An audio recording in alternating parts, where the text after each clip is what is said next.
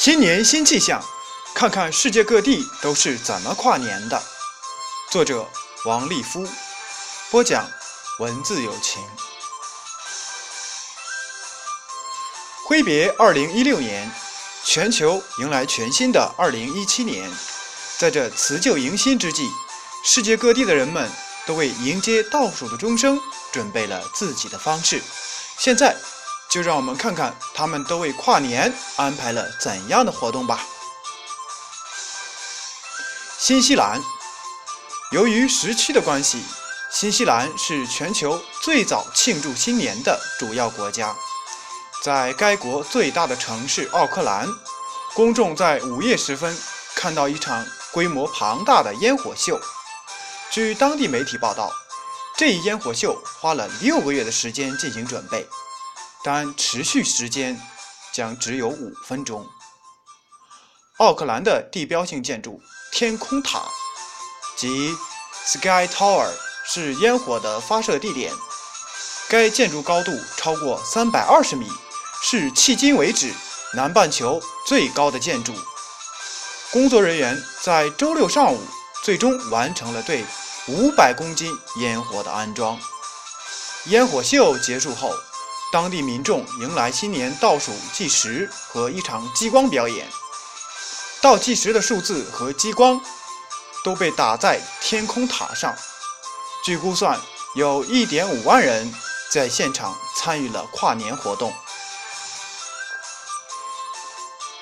澳大利亚，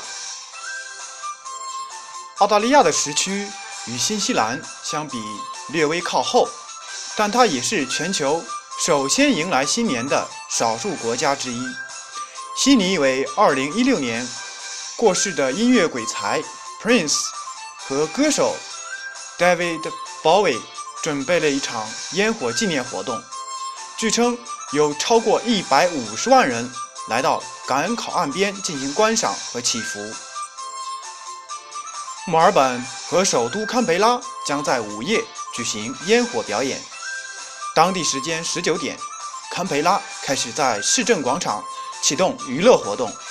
到了当地时间二十一点，堪培拉城中的 Garama Place 区域在烟火的照耀下启动舞会，很多人在 DJ 的伴奏下嗨翻天。在墨尔本，一些音乐家将在城中的四个不同区域展开演出，十三点五吨烟火将。点亮该城市的天际线，涵盖八平方公里的天空。尽管新年气氛热烈，但澳大利亚民众还是经历了一点不愉快的插曲。警方称，反恐部队在机场逮捕了一名发送威胁信的男子，因为他威胁杀人或致人重伤。澳大利亚总理特恩布尔呼吁民众正常庆祝新年。不要让恐怖分子获胜。日本，日本是最早庆祝新年的东亚国家之一。对于许多日本人来说，他们的习惯是在家里打扫卫生，一家人聚在一起，对整个房屋进行大扫除，意在以全新的姿态迎接新的一年。许多日本人都有在元旦之前回家的习惯。这会让在东京在新年之际变得安静和空荡，就像中国春节时的北上广。跨年的时候，日本人会吃荞麦面，还有在晚上观看日本广播协会 NHK 红白歌会的习惯。这就像中国人过年吃饺子或汤圆。以及在大年三十晚上收看春节联欢晚会。所谓红白歌会，是指歌手按性别分为两队，红队为女，白队为男，举行女歌手和男歌手之间的比赛。有些日本人已经不太爱看这种从1951年就开始举办的红白歌会，就像有些中国人对春晚感到审美疲劳一样。到了午夜。空中可能会响起附近寺庙的钟声，持续可能一到两小时。按照传统，钟需要敲一百零八下。对于全日本的寺庙来说，新年的敲钟可能是一年当中最重要的仪式。韩国作为另一个最早迎接2017年的东亚国家，韩国的气氛显得不那么祥和。原因是朴槿惠亲信门事件仍在发酵，民众甚至在除夕之际走上街头，要求总统下台。据美联社报道，韩国民众在青瓦台和宪法法院门口举行游行，并为此准备了标语、蜡烛和号角。朴槿惠为数不多的支持者站在附近的街头，在警察的严密保护下举行另一种示威活动。就在周六，调查人员对原卫生和福利部部长文恒韶进行了问讯。此前有指控称，后者在去年迫使韩国国民年金公团支持两家三星子公司的合并。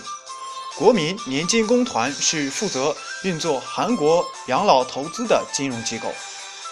与此同时，调查人员拘留了韩国梨花女子大学的一名文学教授。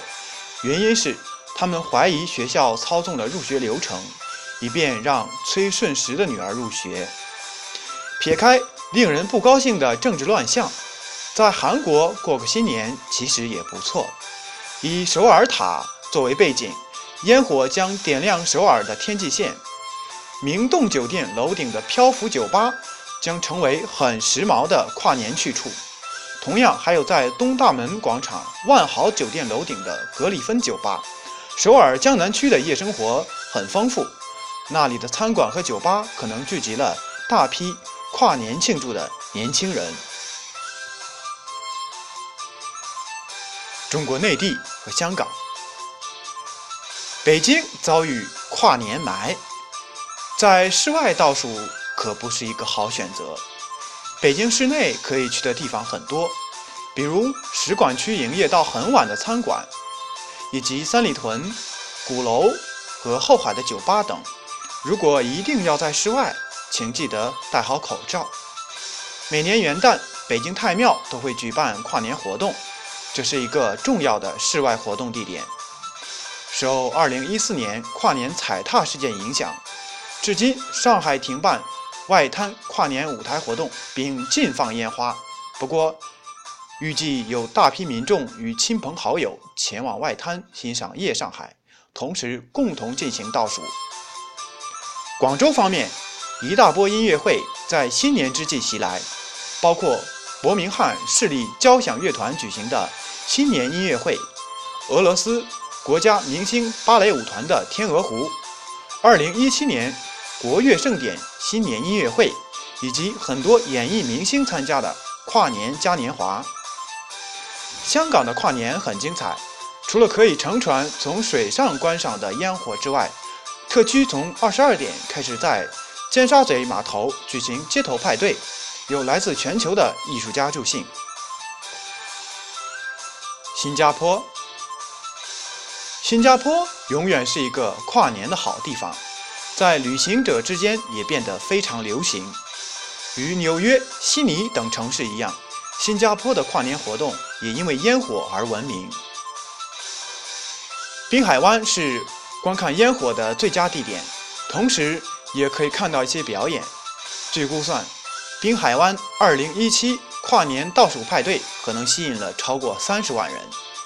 新加坡一共有三场跨年倒数派对同时举行。而滨海湾的派对是最大的一场。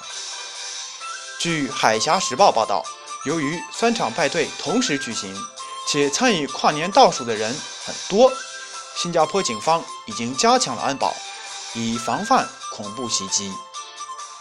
据南洋世界称，今年滨海湾跨年倒数活动的主题是“新的黎明”，规模更大，活动也更丰富多彩。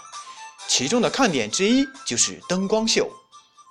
跨年倒数将在富丽敦酒店最后一次灯光秀结束以后的十一点五十四分开始。滨海湾将用整整八分钟的烟火欢迎二零一七年到来。印度，这次印度的跨年会有点与众不同，或者说有点政治化。据外媒报道。除了舞台表演和鸡尾酒之外，印度总理莫迪还将发表全国讲话。这导致新德里的各家俱乐部和酒吧纷纷购买平板电视和投影器材，以便顾客在喝酒时能收看总理的演讲。莫迪此前颁布的取消大额纸钞的政策，在印度国内造成了混乱。现在，所有印度人都不愿意错过总理可能发表的演讲。据观察人士估计，莫迪很有可能谈论如何花费五十天的时间来推动货币电子化，以及货币电子化之后会怎样。一些餐厅、酒吧和俱乐部的老板称，很多客户在定位时都要问一句。总理的演讲是什么时候？更多精彩文章，欢迎您在喜马拉雅、在懒人听书搜索并订阅“文字友情”。感谢您的收听。